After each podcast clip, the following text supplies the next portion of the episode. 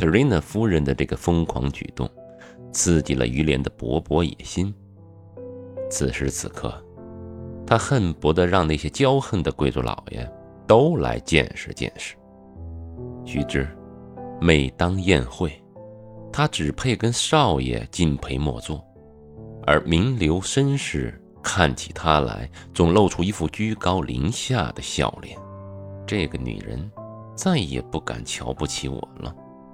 他想到，在这种情况下，我应对她的美貌表示赏识，有义务做她的情人。像这样的念头，在傅凯这位好友向他坦诚以前，他脑子里根本是不会有的。这个突然的决定，使他的情绪马上欢快了起来，心里想：这两个女人中，非得得到一个不可。他发现。自己更愿意追求戴维尔夫人，倒不是因为她更漂亮，而是她总把自己看作是位以才学受人尊敬的家庭教师，不是那个腋下夹着一件泥上装的小木匠。然而，正是那小木匠的模样，满脸涨得通红，站在大门外局促不安的情状，特瑞娜夫人想起来才会觉得最有意思。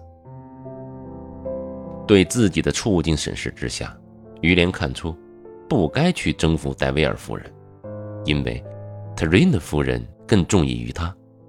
回到特瑞娜夫人这一方，他扪心自问：这位夫人的性格，我又有多少了解呢？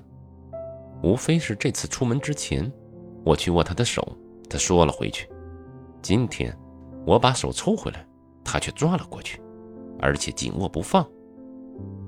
好啊，真是好机会，把他对我的轻蔑，通通的回敬过去。天晓得他有多少情人，他之所以宠我，无非是因为彼此见面容易罢了。唉，这真是文明过度的不幸呢。